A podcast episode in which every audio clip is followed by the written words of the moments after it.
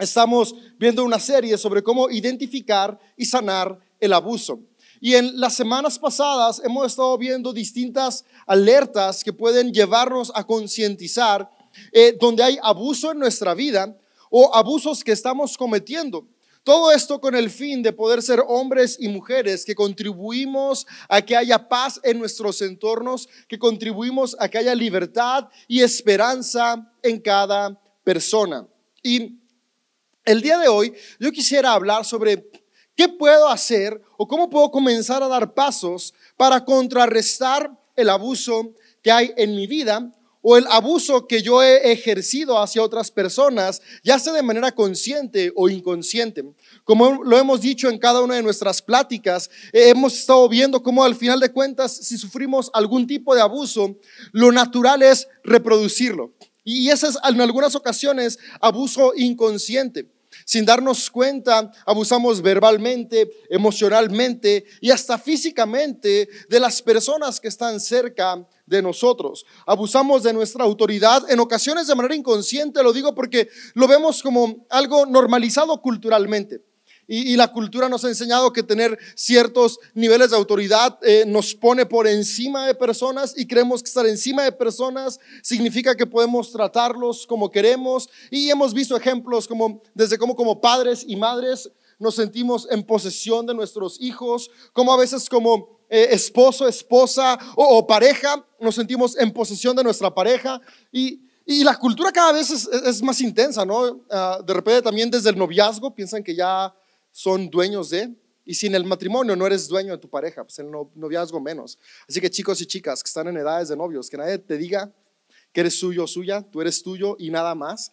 Y que nadie te ponga reglas y límites que no seas tú mismo y si eres menor de edad, que no sean tus papás, eso sí hay que seguirlos. Pero, pero en el noviazgo me refiero a este tipo de, de control absurdo, no, esos son abusos emocionales que pueden tornarse en abusos físicos, alertas rojas, si te dice con quién juntarte, si te dice a quién le puedes hablar, si se enoja porque estabas conectado en redes sociales y no le escribiste, alertas rojas. Tu novio o novia no es la única persona de este mundo. Sigue siendo un ser social, un ser con amigos, con familia, con sueños y metas. Así que vamos a darnos cuenta justamente de esas alertas que nos permiten darnos cuenta cuando estamos perdiendo nuestra libertad por el abuso de personas a nuestro alrededor. Y también alertas para darnos cuenta cuando somos nosotros los que estamos oprimiendo y privando de esa libertad a quienes nos rodean.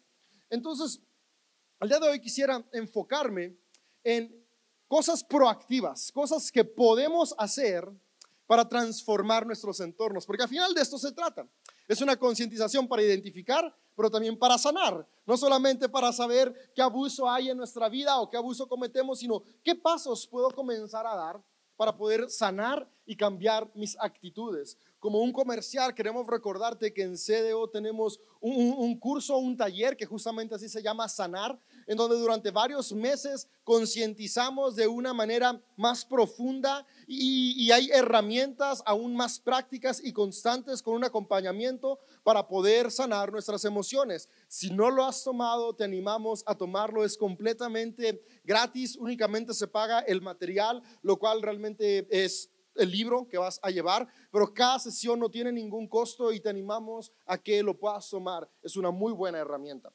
Y lo que voy a hablar el día de hoy, las herramientas que vemos en el día de hoy se encuentran en la carta que escribió Pablo para la iglesia que estaba en Roma. Esta carta fue la última que Pablo escribió. De repente en, nuestra Biblia, quienes escogieron el orden, lo escogieron por algunas ideas, pues, ¿qué pensaron que era la mejor, no? Eligieron la carta más larga a la carta más cortita y primero nos ponen Romanos, pero eh, cronológicamente Romanos fue la última.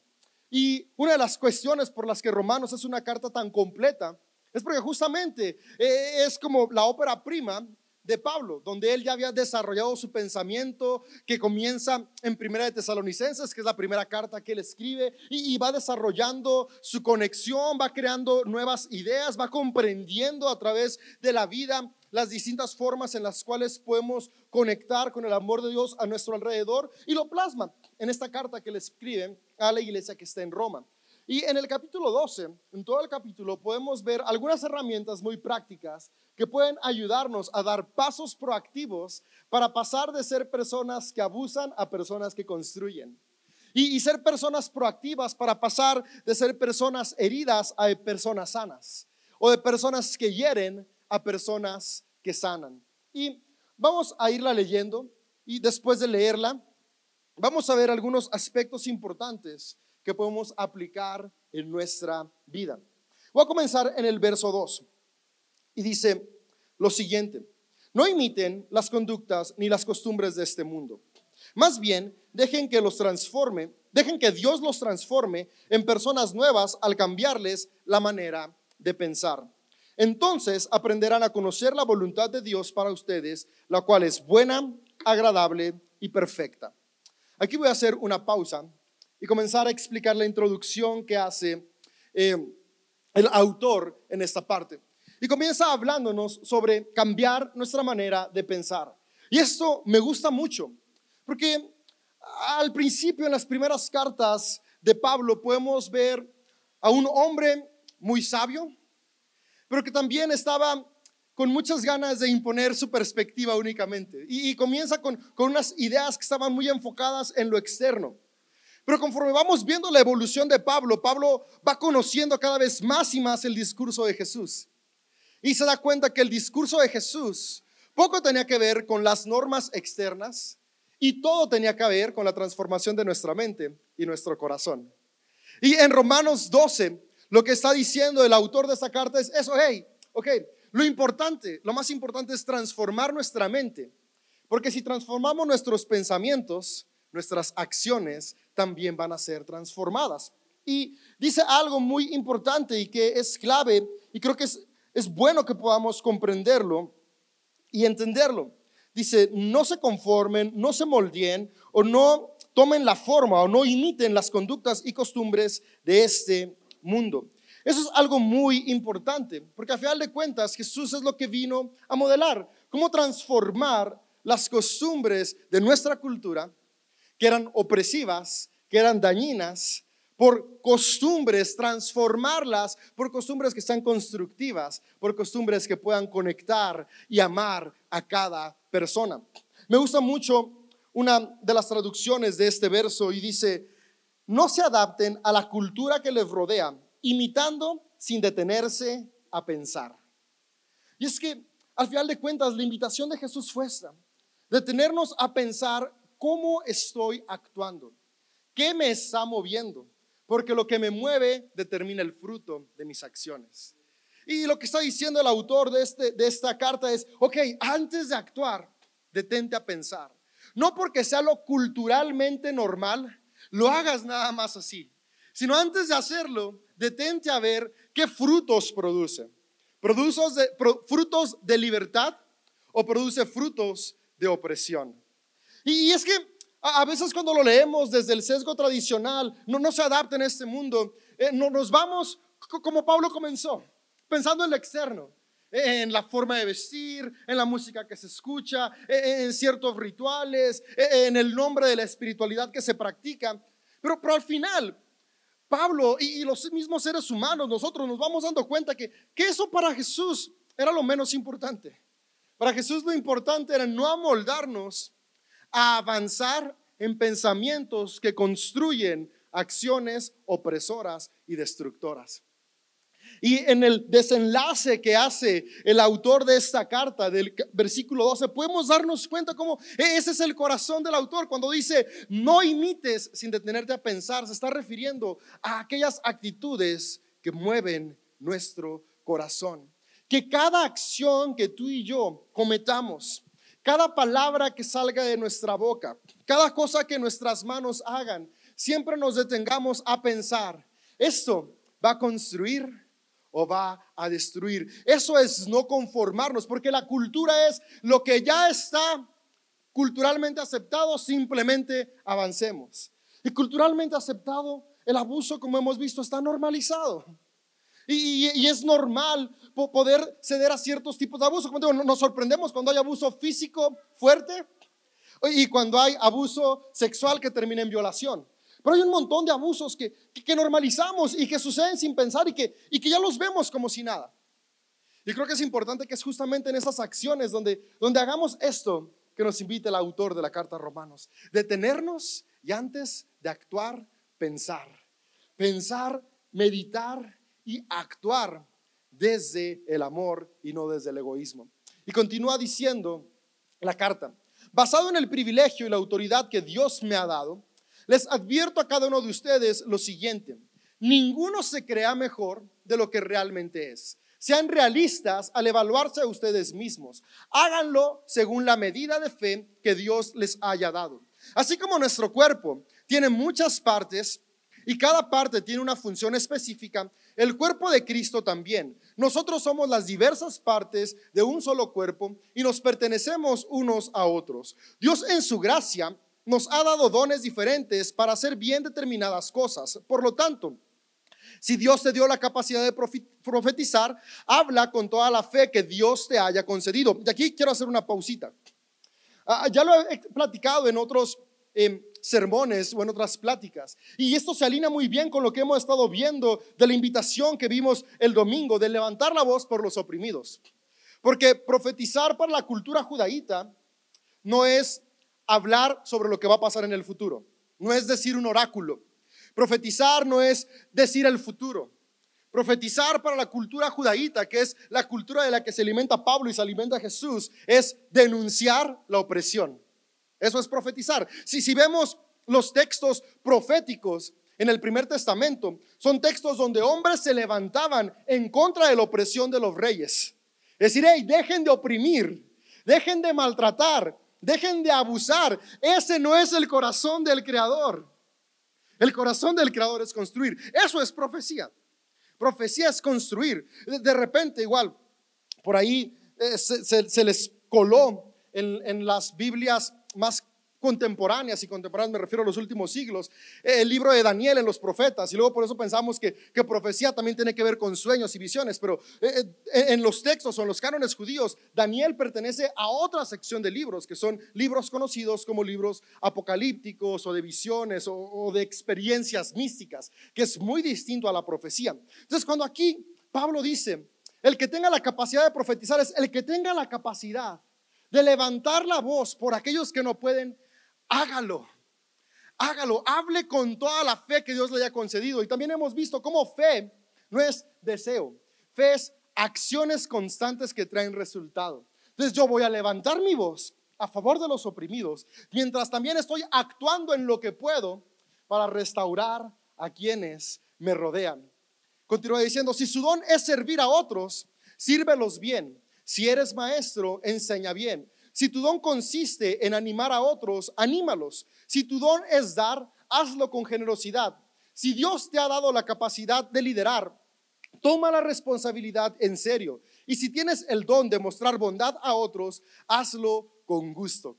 Me encanta como los dones de los que habla Pablo, todos son dones para construirnos unos a otros. Servicio, denunciar la injusticia, equiparnos, liderarnos, a todas tener bondad, distintas acciones que todas tienen el fin de construir.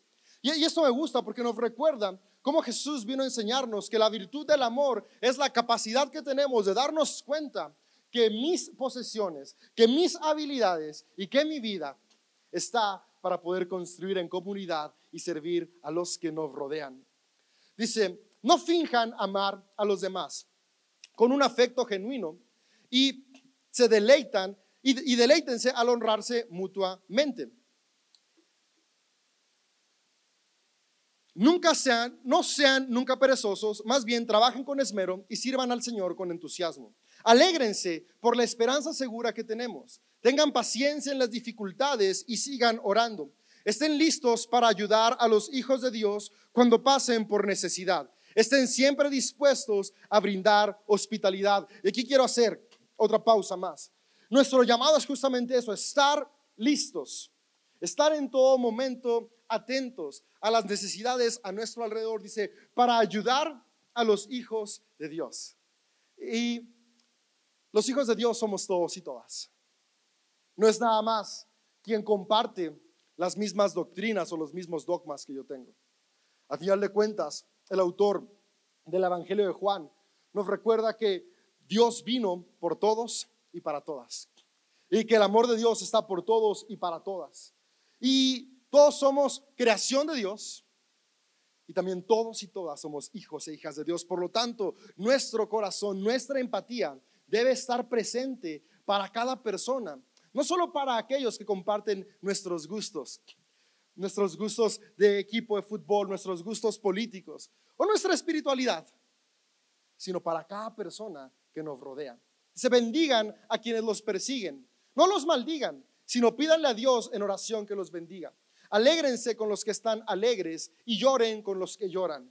Vivan en armonía unos con otros. No sean tan orgullosos como para no disfrutar de la compañía de la gente común. Y no piensen que lo saben todo. Nunca devuelvan a nadie mal por mal. Compórtense de tal manera que todo el mundo vea que ustedes son personas honradas. Hagan todo lo posible por vivir en paz con todos. Queridos amigos, nunca tomen venganza. Dejen que se encargue la justa ira de Dios, pues dice la escritura, yo tomaré venganza.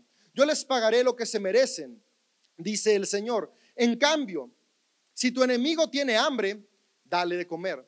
Si tiene sed, dale de beber. Al hacer esto, amontonarás carbones encendidos de vergüenza sobre su cabeza. No dejen que el mal los venza, más bien venzan el mal haciendo el bien. Y con esto que termina esta parte de esta carta, quisiera que nos fuéramos en esta noche. Si nos quedamos con una frase que sea esa, venzamos con el bien. Que eso se pueda quedar grabado como una frase que estimule nuestras acciones cada día. Venzamos con el bien. Vivimos en entornos complicados. Vivimos en situaciones complejas donde parece que la solución es pagar mal con mal, seguir con ojo por ojo, diente por diente. Sin embargo, alguien dijo en alguna ocasión de una manera muy acertada, si nos vamos por la vida pagando diente por diente, vamos a terminar todos chimuelos. Y si nos vamos por la vida pagando ojo por ojo, vamos a terminar todos ciegos. Y entonces, ¿hacia dónde vamos a ir? ¿Cómo vamos a disfrutar la vida? A final de cuentas, Jesús vino a recordarnos que la mejor manera de transformar nuestros entornos es teniendo la convicción de que podemos vencer haciendo el bien. Y esto comienza con eso, con transformar nuestra mente con transformar la manera en la que creemos que podemos cambiar nuestra vida y la vida de los que nos rodean, cambiando la manera en la cual percibimos a las personas a nuestro alrededor.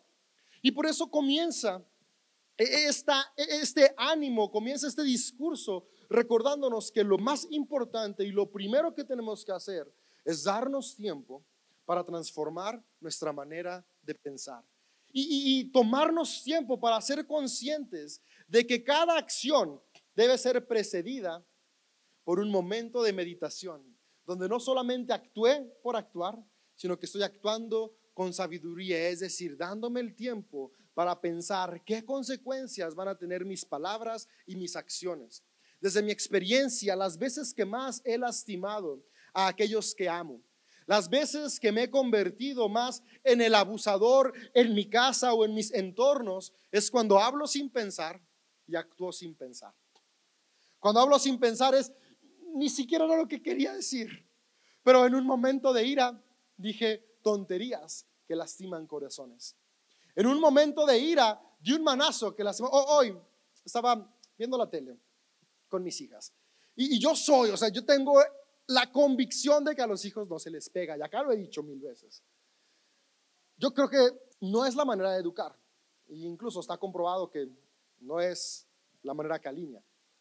Y estábamos viendo la tele después de comer, estábamos viendo una serie que nos gusta ver y estaba con mis hijas, tenía una de cada lado. Y en algún momento, no sé por qué razón, porque los niños actúan súper rápido, Amelia pellizcó a Eleonor. Y después Eleonor pellizcó a Amelia.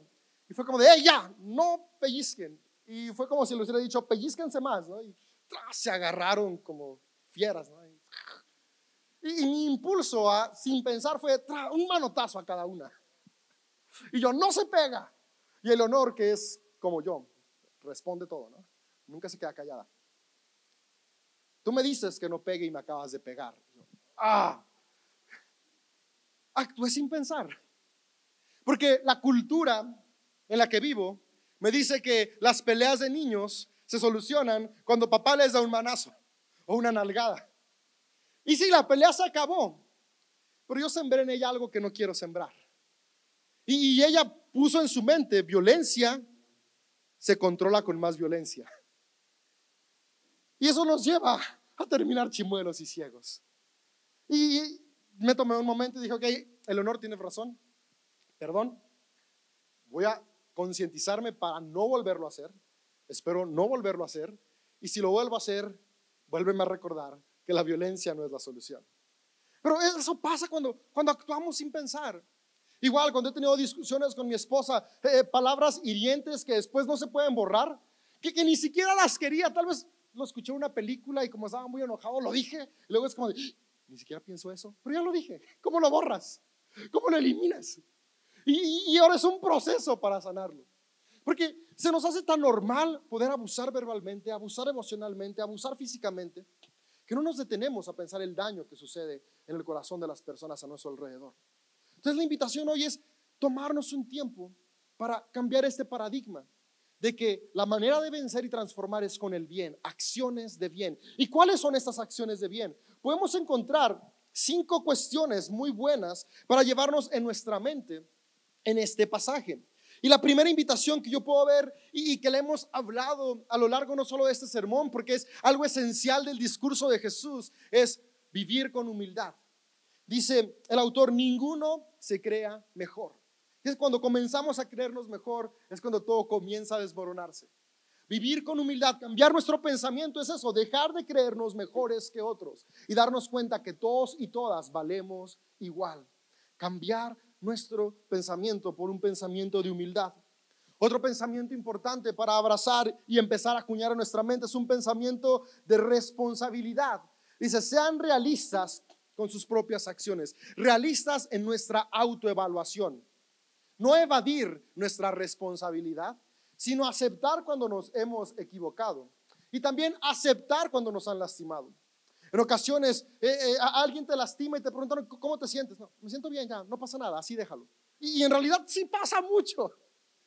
y esto es importante, ser realistas con cómo nos sentimos. Entonces, ser responsables con mis acciones pero también responsable con mis sentimientos, dándome el tiempo para externar cuando algo me lastima o algo me molesta. Dice, cuando se autoevalúen, la autopercepción que tenemos de nosotros determina cómo vamos a ver y a reflejar nuestras acciones en quienes nos rodean. Entonces, cambiar nuestra manera de pensar a una mentalidad responsable. Después continúa el autor con la carta y dice, no finjan amen genuinamente. Y aquí es donde viene cambiar mi pensamiento, porque en ocasiones creemos que podemos cambiar el abuso con acciones que, que fingen amor. Y es que la cultura nos ha enseñado un amor fingido, donde creemos que amor son rosas, chocolates, una bolsa, unos zapatos o la cena favorita de la persona a la que lastimaste. Y aunque esos son buenos inicios, ese no es el amor genuino. Un abuso jamás se va a sanar con un regalo. Un abuso jamás se va a sanar cumpliendo algún capricho. El abuso se sana con amor genuino, es decir, aceptando la responsabilidad y cambiando mis acciones. Reconociendo que me equivoqué. El amor genuino es reconozco que me equivoqué y me comprometo a actuar de una manera constructiva. El amor genuino es conecto con tus necesidades y no vivo únicamente siendo egoísta. Cambiar la manera de pensar. Recordar, el abuso se sana con amor.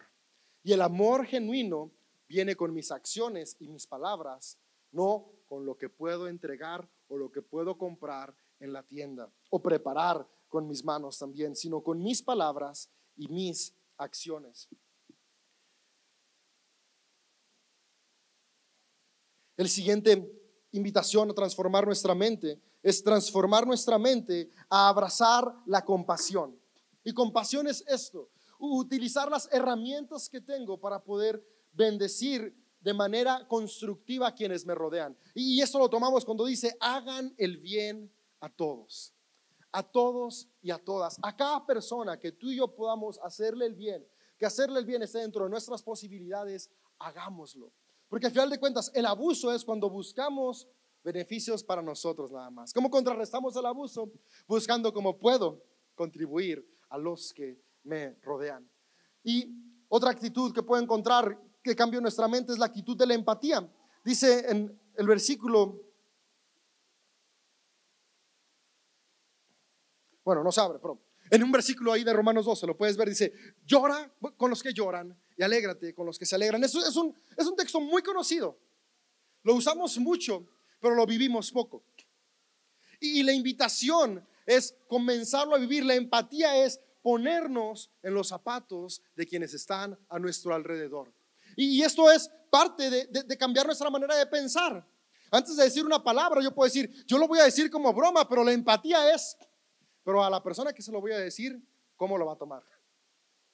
Porque puede que para mí sea una broma, pero para esa persona va a ser una ofensa y se va a reír por compromiso. Eh, ponernos en los zapatos de las personas que nos rodean es muy importante para comenzar a transformar nuestros entornos. Y también ponernos en los zapatos de, las personas que nos rodean. Y, lo dije el otro día, ¿no? O sea, tal vez para ti es muy fácil, si estás en una discusión, sostener del brazo fuerte a la persona con la que discutes. Pero ahora piensa, ok, yo, yo voy a hacer esto. Si me hacen lo mismo, ¿cómo me sentiría? Y, y ahí cambia la cosa.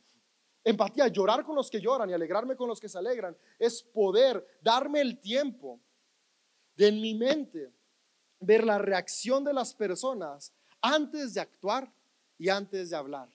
Y si la reacción va a ser una reacción que lastima o destruye, tengo que cambiar mi discurso o mi acción. Y si es una acción que construye, adelante, sigo y avanzo. Entonces son, son cinco aspectos que hoy podríamos comenzar a llevar a cabo para transformar nuestros entornos y transformar nuestra manera de pensar en una manera que pueda vencer el mal con el bien. Y esa es la mejor forma de hacerlo. Creo que nuestras familias pueden transformarse si comenzamos a ser hombres y mujeres humildes, responsables, que aman genuinamente, que somos compasivos y vivimos con empatía. Creo que si aplicamos estos mismos cinco frutos o estas mismas cinco acciones, podemos transformar nuestra ciudad y nuestro entorno una persona a la vez. Parece imposible, pero si nos fuimos destruyendo una persona a la vez, también podemos reconstruirnos una persona a la vez. Yo creo que en este cuarto y en línea están conectados y están presentes hombres y mujeres que vamos a comenzar a comprometernos a transformar nuestra mente para romper los ciclos de abuso y opresión y transformarlos en ciclos virtuosos de libertad y de construcción. Que juntos podamos transformar el abuso emocional en afirmación emocional. Que las personas a tu alrededor se sientan afirmadas emocionalmente. Que cambiemos el abuso verbal por afirmación verbal. Que cambiemos el tú no puedes por el eres capaz. El que feo por qué guapo, qué guapa, qué hermoso, qué hermosa. El que tonto por el que inteligente. Que cambiemos nuestro discurso de destrucción y humillación y control por un discurso de aceptación, de afirmación y de vida. Yo creo que en este lugar podemos cambiar con nuestra manera de pensar el abuso físico por el cuidado y respeto del cuerpo, tanto el personal como el ajeno.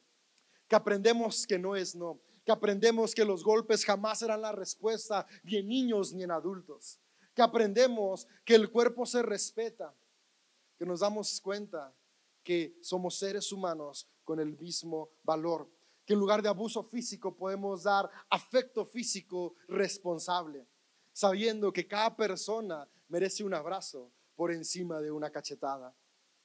Yo creo que podemos cambiar el abuso, el abuso espiritual por espacios donde hay libertad de pensamiento, donde hay libertad de espiritualidad y en lugar de estar enfocados en quién tiene el dogma correcto, nos enfocamos en cómo desde nuestros diferentes paradigmas podemos amar más a quienes nos rodean creo que podemos vencer el abuso espiritual, dejando de controlar con miedo y manipular con promesas falsas, trayendo transformación que se mueva a través de la esperanza e inspira a través del amor, tal como Jesús lo hizo.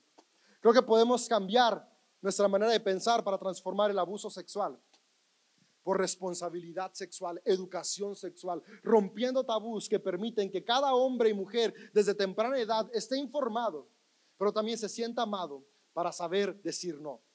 Pero también que levantamos una generación de hombres y mujeres educados, pero especialmente hombres, que saben que no es no.